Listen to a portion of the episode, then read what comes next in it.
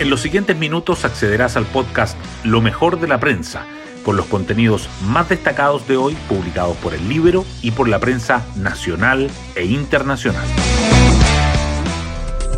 Buenos días, soy Magdalena Olea y hoy miércoles 27 de diciembre les contamos que ya estamos en la mitad de la última semana del año, ese espacio entre laboral y festivo que va de la Navidad al Año Nuevo. Pero no por eso menos noticioso. Las preocupantes cifras de homicidios que se ha acrecentado tuvieron eco en la moneda. Estamos en una crisis de seguridad, dijo ayer la ministra vocera Camila Vallejo. Para muchos, un reconocimiento algo tardío. En el ámbito político, una adelantada carrera presidencial complica tanto al oficialismo como a la oposición. En la derecha se dividen entre Cast y Matei, mientras que en la izquierda una Bachelet recargada desplaza a un segundo plano a Toa. Hoy destacamos de la prensa. Chile Vamos debate sobre el tono para enfrentar las reformas que impulsa el gobierno. Aunque las primeras declaraciones de las colectividades de centro derecha tras la victoria del en contra en el plebiscito apuntaron a distanciarse de las reformas emblemáticas del Ejecutivo, ahora la apuesta de algunos, principalmente en Renovación Nacional y en Evópoli, es mostrarse como una oposición constructiva y así marcar un contraste con el Partido Republicano. Otros, en tanto, creen que se debe privilegiar la unidad del sector ante los próximos desafíos electorales.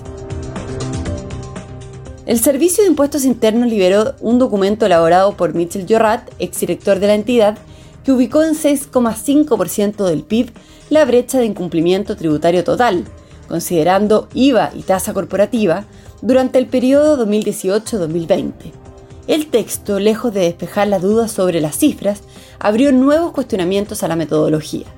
Algunos expertos ven riesgos de sobreestimación de los montos. El consumo de los hogares retrocede en todo el país y el PIB crece en 11 regiones. El Banco Central publicó un informe preliminar de las cuentas nacionales del tercer trimestre.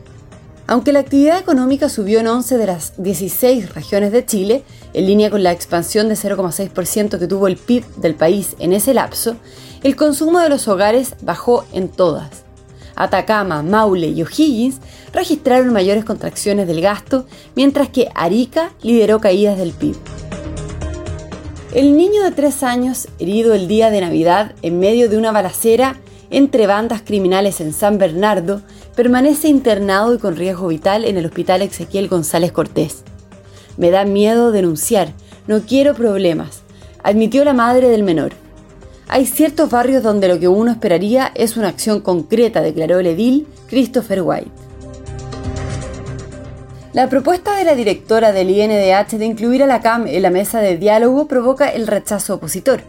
Desde Renovación Nacional, la UDI y Amarillos enfatizaron en que no se debe dialogar con grupos terroristas.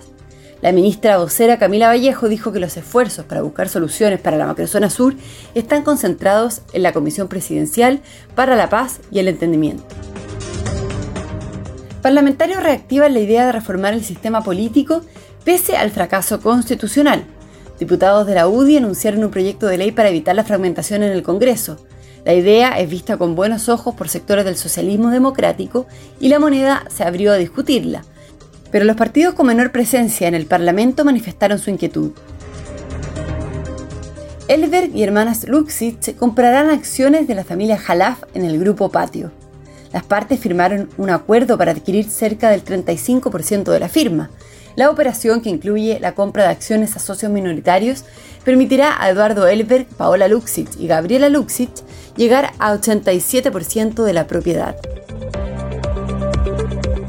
Bueno, yo me despido, espero que tengan un muy buen día miércoles y nos volvemos a encontrar mañana en un nuevo podcast, Lo mejor de la prensa.